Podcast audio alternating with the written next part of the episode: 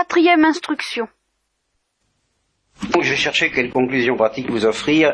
Je me suis dit, au fond, pourquoi pas tout simplement la consécration de Thérèse de l'Enfant Jésus à l'amour miséricordieux. dit, c'est peut-être Saint-Esprit qui nous joue un tour. J'avais pas du tout cette idée-là au début de la retraite. Et puis, cette conclusion pratique a un caractère d'une euh, simplicité déconcertante qui me ferait hésiter normalement. En somme, ce n'est plus une conférence si je fais cela, et c'est ce que je vais faire. Je transmets un message qui est celui de l'Évangile, ça je vais essayer de vous le faire comprendre, j'ai déjà commencé pendant ces trois soirs, mais qui est aussi et très précisément celui de Thérèse de l'Enfant Jésus.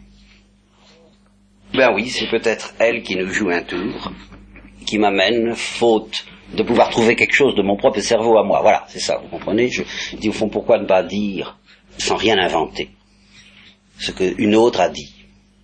Ça m'a amené évidemment à revenir au texte de Thérèse et au texte de sa consécration à l'amour miséricordieux, et puis surtout aux commentaires qu'elle en fait elle-même dans l'histoire d'une âme. Pourquoi hésiter à proposer cela? Et pourquoi effectivement en parle-t-on assez peu? Premièrement, on peut penser que c'est une spiritualité particulière, que c'est quelque chose de spécial. Mais je ne pense pas que ce soit à cause de ça qu'on ne le fasse pas, parce que ça ne tient pas. Il est évident que la spiritualité de Thérèse est trop axée et centrée sur l'évangile pour qu'on puisse craindre de faire du thérésisme et non pas de l'évangile pur et simple en se consacrant à l'amour miséricordieux comme elle le propose. La vraie difficulté, c'est que si on se met à parler de ça et, à lire certains textes que je vais vous lire, on a forcément l'impression de nager en pleine folie, de nager en pleine folie. On se dit, prédicateur ayant essuyé déjà pas mal de difficultés, on se dit, oh, faut pas parler de ça aux gens, aux âmes, puisque c'est le mot qui malgré tout s'impose, sans précaution. Il faut prendre des gants. Il faut admettre, plus ou moins, que cette folie-là n'est pas pour tout le monde. Je vais plaider coupable tout de suite. Je vais vous lire un témoignage qui précède exactement le texte où elle parle dans les manuscrits autobiographiques de sa consécration. Il faut distinguer la consécration elle-même et puis ce qu'elle en dit dans les manuscrits qui sont devenus l'histoire d'une art. Deux pages avant de parler de la consécration en question, elle parle de Saint Jean de la Croix. Elle dit que de lumière n'ai-je pas puisé dans les œuvres de notre Père Saint Jean de la Croix on trouve trois paragraphes de la vive flamme dans un exemplaire de Saint Jean de la Croix qu'elle possédait qui ont été marqués par elle d'une croix. Je vais vous les lire tout de suite. On va être tout de suite dans le bain et dans le problème que ça pose, justement. C'est-à-dire dans l'impression de folie que ça donne. Je ne peux pas esquiver cette impression de folie. Vous comprenez, je ne peux pas vous lire ça sans avoir conscience que ça ne peut que paraître de la folie. Tellement conscience, comme tous les prêtres en ont conscience, que justement, la plupart des prêtres et moi-même, au fond, nous hésitons à dire ces choses-là à d'autres qu'à des contemplatifs. Et voilà le problème fondamental. Est-ce que cette consécration à l'amour miséricordieux, on peut se permettre de la proposer à d'autres personnes que à des contemplatifs, ou tout au moins à des, ce qu'on appelle des âmes consacrées, des religieux, des religieuses, des prêtres? Est-ce qu'on peut se le permettre Quand on songe, justement, que dans, euh, c'est relaté ici dans ces notes, elle a commencé par proposer ça à sa sœur Céline, et puis à une autre, je ne sais plus à quelle. Je crois que l'une et l'autre, surtout la seconde, a hésité, qu'elle a demandé à réfléchir, qu'elle a dit il faut voir. Or, c'était des religieuses contemplatives qui s'étaient données à Dieu corps et âme pour toute la vie et pour l'éternité. On leur propose de se consacrer à l'amour miséricordieux et elles disent faut voir. Qu'est-ce qu'on viendrait faire, nous, prêtres, de proposer ça à des fidèles? Voilà le raisonnement implicite que nous faisons tous et le panneau dans lequel je suis tombé moi-même, parce qu'au fond, si j'avais pas été à, court d'idées, comme je vous le dis, je crois que j'aurais pas eu l'idée de vous proposer ça. De sa part, pas de la mienne. Parce que je suis obligé de constater, c'est historique, c'est vérifiable, qu'elle euh, avait bien l'intention de parler de ces choses, ce, message et cette consécration, elle veut, elle a l'intention que ce soit proposé à tous et non pas spécialement, uniquement religieux et religieuses. voyez-vous, à tous, et spécialement, s'il y a une spécialité, s'il y a une préférence dans les destinataires de tel message, ce sont ceux que le Christ et Thérèse appellent les pécheurs. Et j'ai essayé de vous expliquer ce que ça voulait dire. Alors on n'a pas le droit de priver les pécheurs que nous sommes, que vous êtes, de ce message et de cette proposition. Et si vous dites c'est de la folie, vous, vous prendrez vos responsabilités. Vous comprenez? Moi, ça ne me regarde pas. Et justement, je tiens à vous dire dès maintenant que ce message, je vais vous le proposer d'une manière absolument objective, c'est-à-dire avec un grand désir euh, profond que nous acceptions tous de le recevoir, sachant très bien que ça peut prendre du temps, qu'il est parfaitement normal, puisque des religieuses ont hésité, que vous hésitiez. Ah, ça, vous avez le droit, hein, incontestablement. Non seulement cela, mais il ne faut pas oublier la parabole des deux fils dans l'Évangile.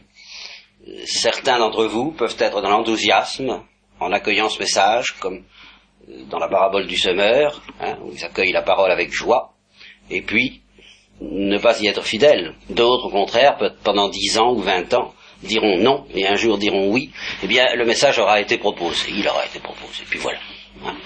vous en ferez euh, incontestablement ce que vous voudrez. Je ne m'en désintéresse pas, et Dieu non plus, mais j'ai le devoir de respecter votre liberté, donc tout en transmettant la proposition, d'accepter tout à fait, enfin, à l'avance, je vous préviens, je ne vous prends pas à la gorge, voilà, pour vous dire il faut, il faut accepter, sinon, euh, non. Je vais vous donner les raisons pour lesquelles je crois qu'il est, je dirais, prudent d'accepter cette folie, c'est tout. Faites ce que vous voudrez. Ceci dit, c'est une folie. Je, ne vais pas vous tromper, je n'ai pas le droit de vous tromper, alors je vais vous mettre dans le climat en vous lisant d'abord les trois textes de Saint Jean de la Croix qui ont été soulignés par Thérèse de l'Enfant Jésus elle-même, qui ont marqué sa spiritualité et dont elle a vécu. Premier passage, la mort des justes est précieuse devant Dieu, car c'est alors que les fleuves de l'amour, voilà, c'est là ça, commence tout de suite, vous comprenez? Une espèce de délire. Il faut, faut appeler les choses par leur nom. C'est alors que les fleuves de l'amour s'échappent de l'âme et s'en vont se perdre dans l'océan de l'amour divin. Ils sont là si larges et si puissants qu'ils semblent déjà des océans. Là, le commencement et la fin, le premier et le dernier se réunissent, afin d'accompagner le juste qui part pour son royaume.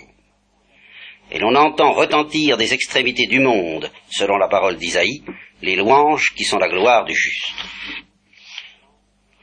Deuxième passage. Aussi, l'âme qui est bien disposée peut-elle produire en quelques instants un bien plus grand nombre d'actes beaucoup plus intenses que celle qui ne l'est pas, dans un temps beaucoup plus long. Troisième passage. Aussi cette âme voudrait-elle qu'on n'attendît pas la fin naturelle de sa vie, parce que la force de son amour et les dispositions qu'elle voit en elle la portent à désirer, avec résignation sans doute à la volonté de Dieu, qu'elle se brise sous l'impulsion violente et surnaturelle de l'amour. Elle n'ignore pas que Dieu a coutume d'enlever ses âmes avant le temps, afin de les enrichir de ses biens et de les retirer des maux de ce monde. Il les consomme en très peu de temps dans la perfection. Et, comme l'a dit le sage, il leur donne, grâce à cet amour, ce qu'elles ne pourraient gagner qu'après de longs efforts et suite un passage de l'Écriture cité par Saint Jean de la Croix, il est donc grandement important de s'exercer beaucoup à l'amour, afin que l'âme se consommant rapidement en lui ne s'arrête guère ici-bas, ne s'arrête guère ici-bas, et arrive promptement à voir son Dieu face à face. Bon, ben ça commence déjà à, si j'ose dire, à sentir le roussi, d'une espèce de délire. Mais c'est pas fini il y a un passage de la vive flamme d'amour, dit Sœur Agnès, je crois Sœur Marie la Trinité, une novice de Thérèse, il y a un passage qui la fortifia merveilleusement au temps de ses grandes épreuves, dit cette novice. Et en effet, voilà ce que Thérèse aurait dit de ce passage, je le trouvais tellement élevé et profond qu'en le lisant, j'en étais comme engoué, le souffle me manquait. Et voilà le passage. Ô âme, au pluriel, ô âme qui voulait marcher dans la joie et la sécurité, si vous saviez combien il vous est bon d'être affligé pour parvenir à cet état, vous ne chercheriez nulle part de consolation, vous ne voudriez pas autre chose que la croix avec son fiel et son vinaigre, vous vous estimeriez souverainement heureuse de l'avoir en partage. En souffrant avec patience les épreuves extérieures, vous allez voir qu'elle a très bien compris, en souffrant avec patience les épreuves extérieures, vous mériteriez que le Seigneur arrête sur vous ses regards divins afin de vous purifier par des peines spirituelles plus intimes. Et alors elle a très bien compris et traduit ça admirablement et terriblement en disant ainsi. Ça c'est Thérèse qui parle, avec, dit la novice, une ardeur céleste. Bien accueillir la souffrance nous mérite la grâce d'une plus grande souffrance. Ou plutôt, car elle précise tout de même, euh, d'une purification plus profonde pour arriver à la parfaite union d'amour. Quand j'eus compris cela, la force me fut donnée pour tout souffrir. Incontestablement, nous nageons dans ce que Saint Paul appelle la folie de la croix. Et parce que nous nageons ici dans ce que Saint Paul appelle la folie de la croix, il y a un raisonnement qui nous vient spontanément à l'esprit, et c'est en face de ce raisonnement que je voudrais tout de même que nous nous mettions, en étant, comme je vous l'ai dit au début d'ailleurs, à propos de Grignon de Montfort, car nous retrouvons un peu la même ambiance, pas plus fiers que vous. Dieu n'en demande pas tant à tout le monde. En somme, le vrai motif pour lequel nous hésitons devant un programme de ce genre, c'est l'espoir que nous avons que Dieu ne nous en demandera tout de même pas tant. Il faut regarder les choses en face. Non seulement Dieu n'en demande pas tant, mais si on regarde en effet l'évangile, il ne demande rien. Il offre tout. Il s'offre lui-même. si vous voulez tout de même peser un peu ce que ça veut dire, vous pourrez pressentir, vous savez, pressentir seulement, qu'entre deux folies, ça c'est très frappant ce que je vais vous dire, parce que on raconte de Saint Jean de la Croix que le Christ est Saint Thomas d'Aquin, que l'un comme l'autre, le Christ leur est apparu et que, à l'un comme à l'autre, il a dit Je suis content parce que tu as bien écrit à mon sujet. Hein, tu t'es débrouillé pas mal, tu as bien parlé de moi. Bon. Qu'est-ce que tu veux comme récompense? Alors Saint Jean de la Croix répond Souffrir pour toi. Et Saint Thomas répond Rien d'autre que toi. Eh bien, le plus fou des deux, c'est Saint Thomas. La réponse la plus folle, et au fond la plus effrayante, c'est pas celle de Saint Jean de la Croix, c'est celle de Saint Thomas. Si on comprend ce que veut dire le mot Dieu. Voyez, entre souffrir, faire des folies pour quelqu'un, qui que ce soit, et même pour Dieu, bien, euh, comprenez, ça reste tout de même un programme dont on peut avoir un peu, un peu le pressentiment humain. Une mère est prête à beaucoup souffrir pour son enfant, vous comprenez C'est une folie, mais en fait c'est une folie encore d'ordre humain. Donc, beaucoup souffrir, souffrir énormément pour quelqu'un qu'on aime, c'est une folie, d'accord, c'est une folie, mais enfin quoi, ça... C'est encore un peu à notre échelle. Très peu, oui, enfin tout de même, quand ça devient sérieux. Mais que Dieu pénètre en nous. Que la réalité infinie de Dieu s'accouple avec l'homme. Alors ça, je crois que c'est encore beaucoup plus fou. C'est là, vous voyez, la nécessité de la théologie c'est-à-dire de la grande doctrine chrétienne, pour mettre la spiritualité en place. Le vous dira bien sûr, il faut se méfier justement des folies de l'imagination. Les saints, quand ils sont jeunes, aiment à dire des folies et ils se reprennent plus tard parce qu'ils comprennent que. D'ailleurs, Thérèse elle-même. Thérèse elle-même. Alors là, il faudrait que je. Je suis, noyé dans les textes. Enfin, faites-moi confiance. Voilà, c'est ça. Samedi 25 septembre. C'est de Mère Agnès qui parle. Elle m'avait dit, un de ces derniers jours de terrible souffrance, oh ma mère, c'est bien facile d'écrire de belles choses sur la souffrance. D'écrire, ce n'est rien. Rien. Il faut y être pour savoir. Mère Agnès ajoute, j'avais gardé de cette parole une impression pénible. Quand ce jour-là, paraissant se souvenir de ce qu'elle m'avait dit, elle me regarda d'une façon toute particulière et comme solennelle, et prononça ces paroles, je sens bien maintenant que ce que j'ai dit et écrit est vrai surtout. C'est vrai que je voulais beaucoup souffrir pour le bon Dieu, et c'est vrai que je le désire encore. N'empêche, n'empêche, que elle dit ça sur un autre ton qu'elle ne le disait avant d'y avoir passé. Un peu comme Saint Pierre, Je vous l'ai souvent dit, le majeur et le mineur, je donnerai ma vie pour toi. Bon, ça c'est avant. Et après, eh bien, euh, on ne renie pas, on a renié. Oui, il a renié, Saint-Pierre a renié. Et Thérèse a presque renié. Il faut y passer. Elle a presque renié ce qu'elle avait dit, et c'est facile. Puis elle s'est reprise, mais alors elle s'est reprise en mineur, comme Saint-Pierre. Tu sais bien que je t'aime. Tu sais tout. Et s'est reprise en disant oui, c'est vrai, je le désire encore. Mais je ne le désire pas comme je le désirais. Je ne le désire pas avec cette facilité, cette légèreté. Je le désire avec plus de force et plus de profondeur, mais maintenant je sais ce que ça veut dire. Et je le désire avec beaucoup plus de tremblement. Bon. Certains saints ont envie de faire des folies pour Dieu, et alors c'est là où les prédicateurs et la sagesse même de l'Église vous dira doucement, doucement, doucement, doucement, doucement. Hein, euh, ça, euh, hein. Ne nous emballons pas. Pourquoi? Puisque l'Église vous dit ça, il y a juste titre. C'est parce que dans ces folies qu'on veut faire pour Dieu, il y a encore beaucoup d'amour propre. Et par conséquent qu'on risque de se casser bien la figure si on n'est pas très très humble avec de tels désirs. Mais ça ne veut pas dire que le programme que l'Église propose à tous, que l'Évangile propose à tous, soit en fin de compte moins fou que celui qu'ont pressenti les saints. Il est fou d'une autre manière, mais d'une manière bien plus effarante encore. Parce que le programme que nous propose l'Église, le Christ, l'Évangile, c'est que un jour nous soyons unis à Dieu. Dieu qui est vraiment l'infini, qui est une, force infinie. Par conséquent, une force infinie par rapport à tout ce qui est humain, ça paraît plus que fou. Il n'y a, rien à faire. Parce que c'est plus intense que toutes les souffrances et plus intense. Il n'y a, pas de proportion. C'est d'ailleurs ce que dit Saint Paul. Il n'y a pas de proportion entre la gloire qui nous est préparée et puis euh, le poids de toutes les souffrances du monde. Or, revenons au catéchisme strict euh, qu'on est obligé d'admettre si on a la foi catéchisme qui n'est pas du tout renié par Thérèse quand elle propose la miséricorde, ce qu'il y a d'effarant dans le message chrétien, c'est que ce sera ça, c'est-à-dire cette union complètement folle à Dieu, ou rien, c'est-à-dire la damnation. C'est quand elle dit qu'elle espère éviter le purgatoire.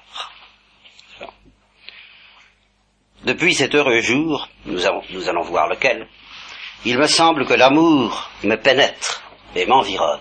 Il me semble qu'à chaque instant, cet amour miséricordieux me renouvelle, purifie mon âme et n'y laisse aucune trace de péché. Aussi, à cause de cela, je ne puis craindre le purgatoire. Je sais, alors écoutez bien la suite, je sais que par moi-même, je ne mériterais pas même d'entrer dans ce lieu d'expiation, puisque les âmes saintes peuvent seules y avoir accès, au purgatoire. Elle ne renie rien de ce point. À savoir que le seul programme qui nous soit offert, c'est la sainteté. Alors, il ne s'agit pas de dire Dieu n'en demande pas tant, je vous répète, il ne demande rien, il donne tout. Mais ce qu'il donne, c'est la sainteté, ça ne peut pas être autre chose. Nous nous obstinons à dire c'est pas possible de nous-mêmes, c'est pas possible. Pas possible. Le programme que Dieu nous propose doit se mesurer, doit se tailler d'après les possibilités humaines. Dieu n'est quand même pas fou au point euh, de proposer quelque chose qui n'a rien à voir avec les possibilités humaines. Eh bien, euh, si, ça n'a rien à voir avec les possibilités humaines, mais rien. Et c'est pourquoi, je répète, Dieu ne le demande pas. Il l'offre. C'est très différent. Il le propose. Et c'est ça son message. Et c'est ça le veux-tu. Alors là, évidemment, il demande d'accepter, évidemment. D'accord. Mais alors d'accepter vraiment. Alors ça, oui, il le demande. Mais il ne nous demande pas de faire des, acrobaties. Euh, il, s'en charge des acrobaties, ou plutôt de quelque chose de bien plus extraordinaire que les acrobaties. Mais en même temps, la doctrine que Thérèse ne renie absolument pas, c'est que ce sera ça ou rien. Et Lewis, quand je vous citais Lewis l'année dernière, c'est exactement le même thème et je dirais la même rengaine. soyez parfait, ça veut dire euh, Dieu y mettra le temps, il se contente du plus petit mouvement vers de, l'âme la plus pécheresse vers lui, ça, d'accord. Mais il ne s'en contentera pas définitivement, il n'aura de cesse qu'il vous rende parfait, et le jour de votre mort, eh bien vous serez des saints ou vous serez damnés. Ça c'est la doctrine absolue de l'Église. Nous serons des saints nous serons saints aussitôt notre mort, saints dans le purgatoire ou saints au ciel, ça alors là, euh, c'est une autre histoire. Et c'est justement pour ça que Thérèse nous dit, mais acceptez donc l'amour miséricordieux. Bon, enfin voyons. Puisqu'il faudra que vous y passiez. Et alors cet aspect de la doctrine chrétienne, non seulement je n'ai pas le droit de le changer, mais je croirais être coupable si je ne le répétais pas. Les âmes saintes peuvent seules y avoir accès au purgatoire. Alors elle ajoute, mais je sais aussi que le feu de l'amour est plus sanctifiant que celui du purgatoire. Je sais que Jésus ne peut désirer pour nous de souffrances inutiles, qu'il ne m'inspirerait pas les désirs que je ressens s'il ne voulait pas les combler. Vérification très simple. Ce n'est pas une spiritualité particulière, c'est pas la spiritualité de Thérèse de l'Enfant Jésus. Parole du Christ. Je suis venu jeter un feu sur la terre. Et qu'est-ce que je désire, si ce n'est qu'il s'allume Et ici, eh bien, je vais encore, alors je vais vous lire tout le passage qui concerne la consécration à l'amour miséricordieux dans les manuscrits autobiographiques. Après tant de grâce, il y a eu dans la vie de Thérèse, au fond, on peut dire, je serais tenté de dire trois périodes, euh, on pourrait en diviser, on pourrait diviser encore beaucoup plus, mais enfin, la période qui est la plus longue de beaucoup, qui s'écoule depuis sa naissance jusqu'au jour où elle a pressenti que Dieu lui demandait cette consécration à l'amour miséricordieux. Et aussitôt après, elle en témoigne, car au moment où elle écrit ces lignes, elle n'a pas encore connu la, grosse épreuve, aussitôt après, la réponse de Dieu, ça a été des consolations incroyables, sur lesquelles on n'insiste généralement pas, parce que Thérèse a toujours dit, moi, je n'ai presque pas eu de grâce extraordinaire, alors on dit, bah, et elle parle de sa sécheresse habituelle.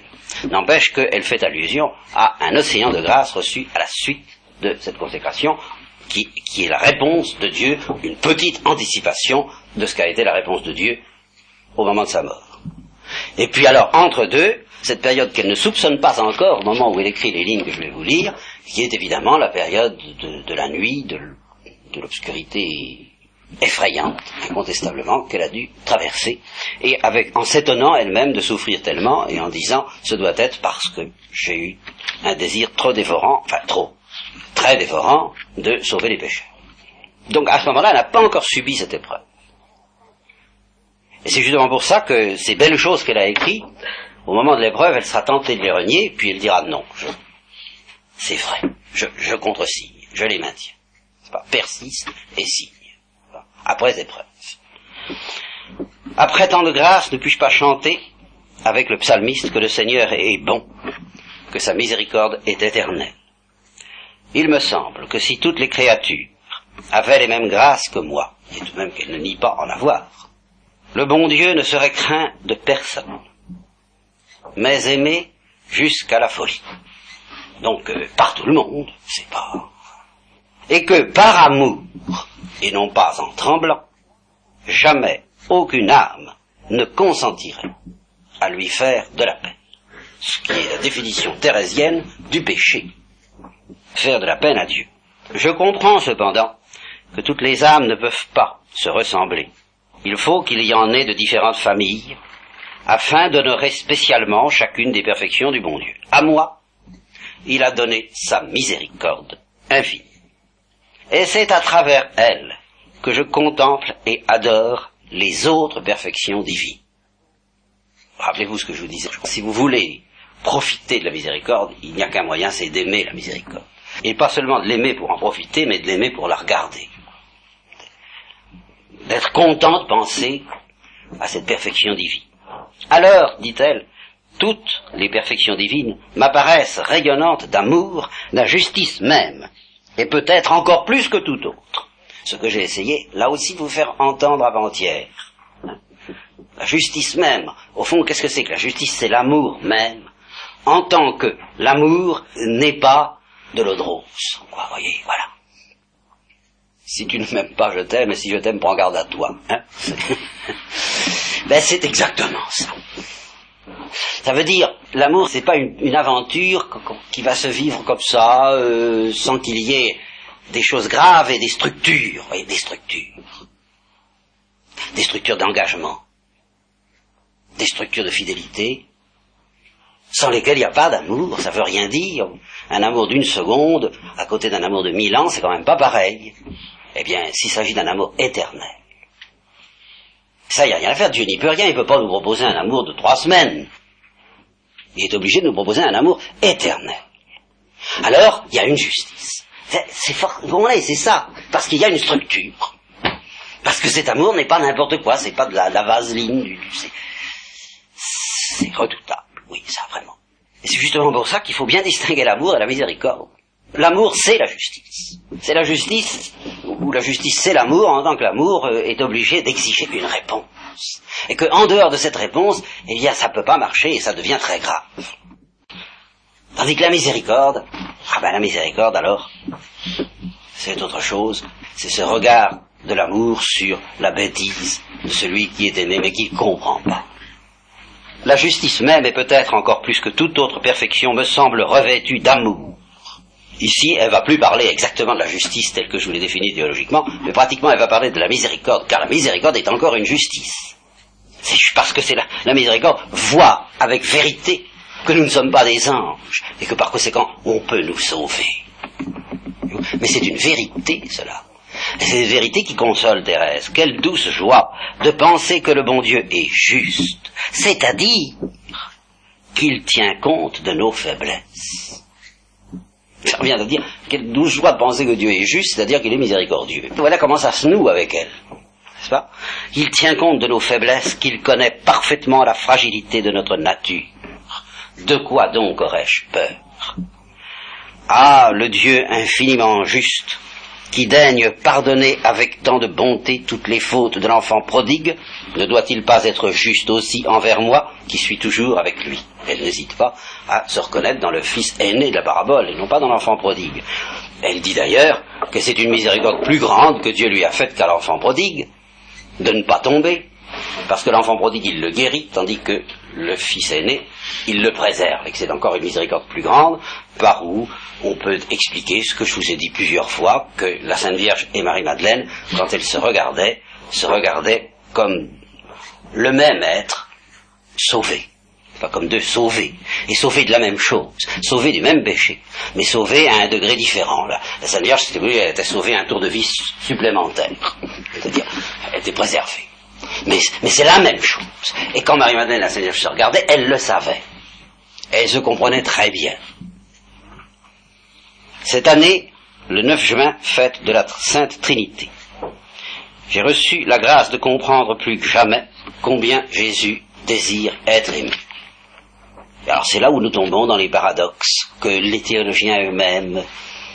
Ah, c'est très difficile de comprendre ça dès qu'on est théologien. Quand on est, théologien, on peut, ce que Lewis explique très bien, on peut comprendre que Dieu est bienveillant, on peut croire le comprendre.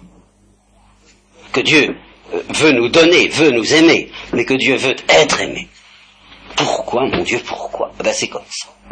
C'est comme ça, ou alors, euh, en voyant promener l'évangile, évidemment. Mais si, si l'évangile est vrai, c'est ça. Je pensais aux âmes qui s'offrent comme victimes à la justice de Dieu, afin de détourner et d'attirer sur elles les châtiments réservés aux coupables. Cette offrande me semblait grande et généreuse, mais j'étais loin de me sentir porté à la faire. Ô mon Dieu, m'écriai-je au fond de mon cœur, n'y aura-t-il que votre justice pour recevoir des âmes immolantes en victimes Voilà. Votre amour miséricordieux n'en a-t-il pas besoin, lui aussi? De toutes parts, il est méconnu, rejeté, les cœurs auxquels vous désirez le prodiguer se tournent vers les créatures, leur demandant le bonheur, avec leur misérable affection, au lieu de se jeter dans vos bras et d'accepter votre amour infini. Ô mon Dieu, votre amour méprisé va-t-il rester dans votre cœur? Il me semble que si vous trouviez des âmes voilà. Voilà où commence l'appel de Thérèse, et l'appel de Thérèse aux pécheurs, ou aux pauvres gens, à ceux qui se sentent, c'est elle-même qui le dit, qui se sentent incapables de grandes choses, qui se sentent incapables d'être calés en sainteté. Ce sont, les incapables, les pauvres et les petits. C'est à ceux-là qu'elle s'adresse, non pas nécessairement d'abord à ceux qui peuvent dire, ben, je me suis déjà donné tout entier à Dieu, j'ai déjà, fait le don total de moi-même.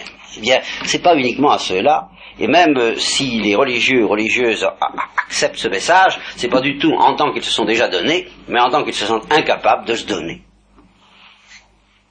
Il me semble que si vous trouviez des âmes s'offrant en victimes d'Holocauste à votre amour, miséricordieux, vous les consumeriez rapidement. Il me semble que vous seriez heureux de ne pas comprimer. Ah oui, cette notion étrange.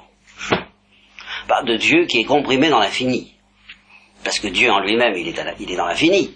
Alors il n'y a pas de compression. Il n'y a aucune compression. Et c'est pour ça que nous ne devrions pas exister. Parce que s'il n'y avait pas ce besoin de surabonder en Dieu, nous n'existerions pas. Alors c'est idiot que nous existions, et c'est comme ça. Mais alors tant qu'à accepter que c'est idiot, allons jusqu'au bout, c'est que Dieu, euh, en effet, euh, si nous n'existions pas et s'il ne pouvait pas nous aimer, s'il ne pouvait pas, ne pouvait pas déverser en nous son amour, eh bien, il, il comprimerait cet amour en lui.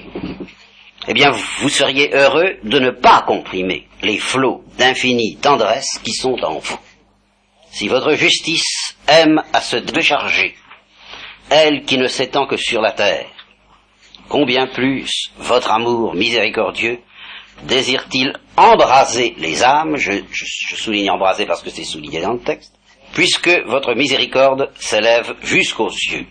Ô Jésus, que ce soit moi, il souligne encore, cette heureuse victime, consumez votre holocauste par le feu de votre divin amour. Ma mère, vous qui m'avez permis de m'offrir ainsi au bon Dieu. Et alors ici, voilà l'aveu qu'il ne faut pas oublier. Vous savez les fleuves, ou plutôt les océans de grâce, qui sont venus inonder mon âme. Depuis cet heureux jour, il me semble que l'amour me pénètre et m'environne, et nous retrouvons le texte que je vous ai lu tout à l'heure. Je fais un petit commentaire pour vous montrer simplement que, vu ce qui nous attend, c'est peut-être finalement cette folie et peut-être ce qu'il y a de plus prudent. Vu ce qui nous attend, si nous avons la foi. Devant cette folie, il y a une tentation de nous dire, parce que je dis, Dieu n'en demande pas tant, bon, ça j'ai éliminé, mais il y en a une autre, c'est je ne peux pas. On peut dire aussi, je ne peux pas. Un truc pareil, je ne peux pas. Eh bien, ce je ne peux pas, en fait, je crois que si on, on en fait une analyse psychologique correcte et complète, il enveloppe deux vérités. Je ne peux pas et je ne veux pas. Les deux sont vrais. Seulement, l'astuce du démon, je crois, c'est de les mélanger. En faire une sorte de cocktail qu'on ne puisse absolument pas les discerner. Et qu'on ne puisse pas discerner je ne peux pas et je ne veux pas. Car, il y a une réponse à chacune de ces deux affirmations. Dieu, le Christ, Thérèse, si nous disons je ne peux pas, ont quelque chose à nous répondre. Et si nous disons je ne veux pas, ont quelque chose à nous répondre. Seulement les deux réponses sont très différentes. Alors si nous mélangeons les deux, ils ne peuvent rien répondre. Si nous disons je ne veux pas, eh bien, la réponse, c'est le mystère du jugement. À savoir, bien, vous vous jugez vous-même. Je vous offre le pardon, je vous offre la miséricorde, je vous offre tout. Évidemment, c'est un feu dévorant. Je n'y peux rien, moi. Je suis un feu dévorant. Notre Dieu est un feu dévorant. Je n'y peux rien. Et j'essaie justement de vous éclairer sur la nature de cette miséricorde de façon à ce que vous ne disiez pas oui, oui des lèvres, mais que vous sachiez ce que ça veut dire et qu'en connaissance de cause, vous l'acceptiez. Vous dites je ne veux pas. Si vraiment vous dites je ne veux pas, alors là, évidemment, vous me désarmez. Je ne peux plus vous sauver, puisque vous voulez pas l'être. Mais je veux bien, mais je ne peux pas. Ah, très différent. Très différent. Alors si vous dites je ne peux pas, alors c'est là que Thérèse dit, eh bien, euh, si les âmes euh, les plus faibles et les plus imparfaites pouvaient sentir ce que je sens, aucune n'aurait peur de Dieu. Précisément parce que Dieu est infini, c'est une arme à double tranchant. Parce que Dieu est infini, c'est effrayant, c'est écrasant et c'est fou que d'accueillir euh, l'union de Dieu avec l'homme. Mais parce que Dieu est infini, ben justement, il est capable de nous porter dans ses bras, comme elle le dit, avec la tendresse d'une mère, comme elle le dit, et comme le dit au fond déjà Jésus-Christ. Jérusalem, si tu avais accepté que je rassemble tes enfants sous mes ailes comme une poule ensemble ses petits, que de fois j'ai voulu le faire. C'est tout de même bien le thème de Dieu, c'est pas une invention de Thérèse. Alors c'est là où cette transcendance même de Dieu est le seul repos que nous ayons. Ce qui est impossible aux hommes est possible à Dieu parce que Dieu est infini. Et par, en particulier, ce qui est impossible aux hommes, à savoir de rendre tolérable Dieu, de rendre tolérable l'union à Dieu, eh bien ça, c'est possible. Dieu peut le faire. Et pour nous montrer qu'il peut le faire, il nous envoie Jésus-Christ, il nous envoie la Sainte Vierge, il nous envoie le Saint-Esprit, et de nos jours, il nous envoie Thérèse. Donc vous voyez que la réponse est très différente et que l'astuce qu'il faut éviter, c'est de mélanger les deux. Je ne peux pas et je ne veux pas. Euh, voyons, faudrait savoir, n'est-ce pas? C'est comme dans Knop, Vous savez, ça, me gratouille ou ça me chatouille. Alors, attention, est-ce que ça vous gratouille ou est-ce que ça vous chatouille hein? Et bien, vous ne pouvez pas... Eh, bah, attention, est-ce que vous ne pouvez pas ou est-ce que vous ne voulez pas? Ben, c'est un peu les deux. Bon, alors dans la mesure où vous ne voulez pas, ben, ça évidemment. Mais à ce moment-là, c'est libre. Et dans la mesure où vous ne pouvez pas, eh bien, Dieu peut. Voilà. Dieu peut, lui. Ce que vous, vous ne pouvez pas. Le 9 juin 1895, dès la sortie de la messe, la mère Agnès de Jésus, qui était prière, n'est-ce pas, la Pauline, la sœur aînée, avait autorisé l'offrande de Thérèse, que sœur Geneviève de Sainte-Thérèse devait aussitôt faire sienne. Je pense que Geneviève de Sainte-Thérèse, c'est Céline. Je pense. Le mardi 11 juin, sœur Thérèse de l'Enfant Jésus et sœur Geneviève de Sainte-Thérèse prononçaient la formule de l'acte d'offrande, daté de ce jour. Alors, Sœur Geneviève a donné quelques détails au procès sur les circonstances dans lesquelles cet acte fut composé et prononcé. Alors, c'est elle qui parle. Le 9 juin de cette même année 95, le jour de la fête de la Trinité, pendant la messe, elle reçut une grâce signalée et fut intérieurement pressée de s'offrir comme victime d'Holocauste à l'amour miséricordieux. Au sortir de cette messe, elle m'entraîna à sa suite à la recherche de notre mère. Elle semblait comme hors d'elle-même et ne me parlait pas. Enfin, ayant trouvé notre mère, qui était alors mère Agnès de Jésus, elle lui demanda la permission de s'offrir avec moi en victime à l'amour miséricordieux. Elle lui donna une courte explication. Notre mère était pressée, oui, comme souvent les supérieurs, ça. Elle ne sembla pas trop comprendre de quoi il s'agissait, et parmi tout, euh, tant elle avait confiance dans la discrétion, c'est-à-dire la prudence, de Thérèse de l'Enfant Jésus. C'est alors qu'elle composa l'acte de donation à l'amour qu'elle porta depuis toujours sur son cœur. Deux jours après, dit toujours la même sœur, agenouillés ensemble, devant la Vierge miraculeuse du sourire, voyez l'importance de la Sainte Vierge dans cette affaire, qui se trouvait alors dans l'emploi à côté de sa cellule, elle prononça l'acte pour nous deux. C'était le mardi 11 juin. Thérèse devait ensuite parler de l'acte d'offrande à son aînée, sœur Marie du Sacré-Cœur. Alors, témoignage de celle-ci, dans le courant de juin 95, peu de jours certainement après qu'elle s'était offerte elle-même, j'étais avec elle à travailler au jardin pour faner le foin. Elle me dit, voudriez-vous faire l'acte d'offrande à l'acte miséricordieux? Voyez, c'est ça, si je pouvais. Je crois qu'il n'existe aucune parole de Dieu aux hommes qui ne soit pas voudriez-vous? Dieu n'en demande pas tant. Il propose, c'est très différent. La Vierge à Bernadette, voudriez-vous me faire la grâce de revenir? Voudriez-vous, veux-tu? Alors, voudriez-vous faire l'acte d'offrande à l'amour miséricordieux? Je ne sais pas ce que vous voulez dire, lui répliquai-je, car j'en avais pas encore entendu parler. Eh bien, vous savez qu'il y a des âmes qui s'offrent en victime à la justice de Dieu. Oui, répondis-je aussitôt, mais j'aime pas beaucoup ces choses-là. Je comprends très bien. Alors, sœur Thérèse m'explique tout simplement qu'il ne s'agissait pas de s'offrir à la justice du bon Dieu, mais au contraire à son amour miséricordieux. Et alors, vous le voyez, conclut-elle, on n'a rien à craindre. Vous voyez, c'est plein très net, et c'est destiné à tous on n'a rien à craindre, car de cet amour, on ne peut attendre que de la miséricorde, évidemment. J'acceptais qu'elle me donnât cet acte tel qu'elle venait de le composer, mais je me réservais de réfléchir, avant encore, avant de le prononcer, voyez bien. L'ayant lu, je lui fis remarquer qu'elle n'y parlait pas du Sacré-Cœur, et c'est pour me faire plaisir qu'elle y ajouta alors, oui, qu'il y a des phrases dans cet acte qui viennent pas de Thérèse directement, parce qu'elle savait écouter qu'elle ajouta alors, vous suppliant de ne me regarder qu'à travers la face de Jésus et dans son cœur brûlant d'amour. Puis, plus loin, elle a ajouté, elle dit, je veux travailler pour votre seul amour, dans l'unique but de vous faire plaisir, ça c'est du Thérèse, de consoler votre cœur sacré, ça, ça vient de sa sœur aînée, et de sauver des âmes, ça redevient du Thérèse, qui vous aimeront éternellement. Alors, une autre novice, une autre sœur, une novice, hésitait également on dit en note, ces textes montrent à l'évidence que Thérèse de l'Enfant Jésus avait conscience de l'extrême importance de l'offrande à l'amour miséricordieux, puisqu'elle voulait, sans tarder, entraîner ses propres sœurs avec elle dans cette voie toute nouvelle, dit l'auteur, toute nouvelle et en même temps éternelle, évangélique. Vous comprenez Disons que c'est une explicitation nouvelle de quelque chose de fondamental à savoir que ce qui nous attend est à la fois infiniment rassurant et infiniment redoutable, tout simplement. Infiniment rassurant parce que c'est de la miséricorde, infiniment redoutable parce que c'est du feu, et infiniment redoutable parce que si on si on ne tombe pas dedans malgré tout, alors on sera seul pour l'éternité, ce qui est exactement la damnation. Être seul pour l'éternité. C'est tout, parce que nous ne disparaîtrons pas. Alors, quelques mois plus tard, une, une novice, sœur Marie de la Trinité, elle lui en parle, et la novice hésite. Alors, la maîtresse des novices, qui est Thérèse, l'encourage en ces termes, oui, cet acte est important, plus important que nous ne pouvons l'imaginer. Mais savez-vous, la seule préparation, voilà. Alors nous allons voir si ça peut s'appliquer à des pécheurs. Hein. La seule préparation que le bon Dieu demande de nous, c'est de reconnaître humblement notre indignité. Un point, c'est tout. Et voilà pourquoi je suis obligé de vous parler du péché. C'est dans l'espoir qu'un jour, euh, nous reconnaîtrons ensemble notre indignité. Mais vraiment, selon la parole de Marmeladov dans Crime et Châtiment, les cochons de mon espèce seront acceptés, monsieur, par le bon Dieu. Et les juges, les sages et les intelligents s'étonneront et diront comment vous laissez entrer des êtres de ce genre? Pourquoi? Et il répondra parce que jamais ils ne s'en sont cru dignes.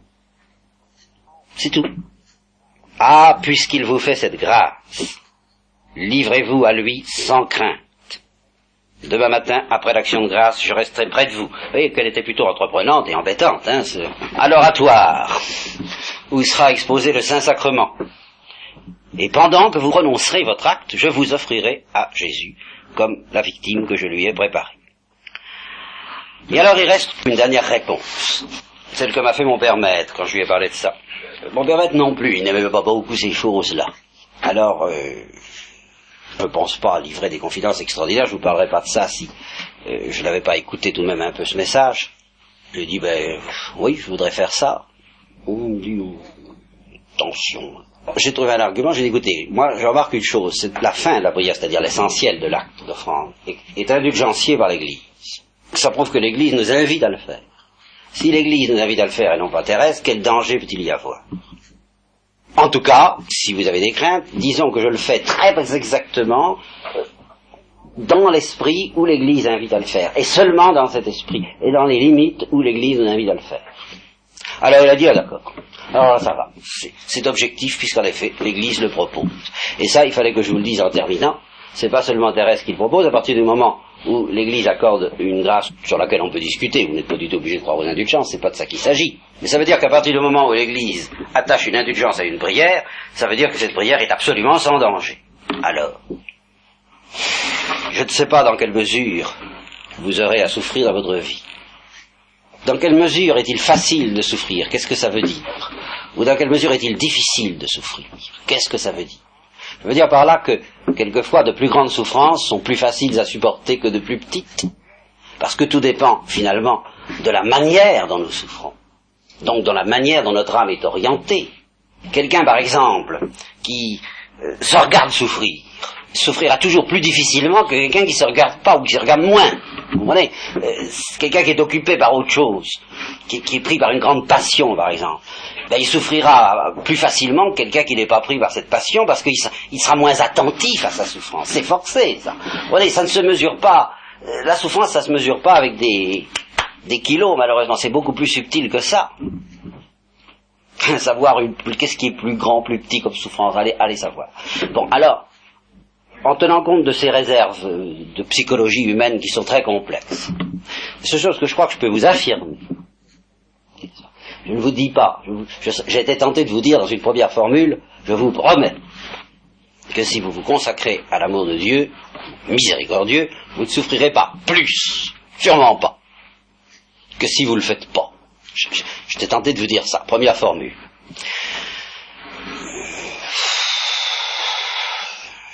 N'ose pas trop m'avancer, après tout, j'en sais rien. Mais ce que je peux vous promettre, en nuançant davantage alors cette formule, c'est que ce que vous aurez à traverser dans cette vie, pour arriver dans l'éternité, vous le traverserez sûrement pas plus difficilement si vous le faites que si vous le faites pas. Je suis tenté de vous dire, euh, si vous le faites et si vous y êtes fidèle, c'est une attitude intérieure, euh, c'est pas seulement des mots, bien sûr. Mais ce n'est pas non plus des œuvres extérieures, c'est une attitude intérieure. C'est ce que dit d'ailleurs Thérèse, elle dit la sainteté, c'est pas telle et telle chose qu'on fait, c'est une certaine attitude. Voilà, un point, c'est tout. Et c'est ce que Mère Agnès, une fois qu'elle était morte, appelait aussi, auprès de ses filles, l'esprit principal. Eh ben, si on attrape cette attitude, elle s'exprime admirablement dans la consacration à l'amour miséricordieux. Elle est de cet ordre-là. C'est-à-dire euh, un abandon et une confiance qui ferme les yeux, qui dit oui, aïe, aïe, aïe, qu'est-ce qui va m'arriver Je me jette à l'eau. Vous comprenez Voilà, un peu chose comme ça. Quoi. Hein bon. Eh bien, si on peut attraper cette attitude et s'y maintenir, je suis convaincu qu'on traverse ce qu'on a à traverser plus facilement que si on ne l'a pas. Enfin, ça, ça me paraît d'une évidence solaire. Je m'en voudrais d'insister. Je vous répète pour terminer, je suis un peu effrayé de ma propos audace. J'ai été effrayé un peu avant de me décider. Je me suis dit, mais c'est un peu fou. Mais après tout, ça ne me regarde pas. Euh, fou ou pas fou, c'est comme ça, c'est la vérité, c'est la réalité. Par conséquent, honnêtement, humblement, je, crois tout de même, euh, je peux rien vous dire d'autre.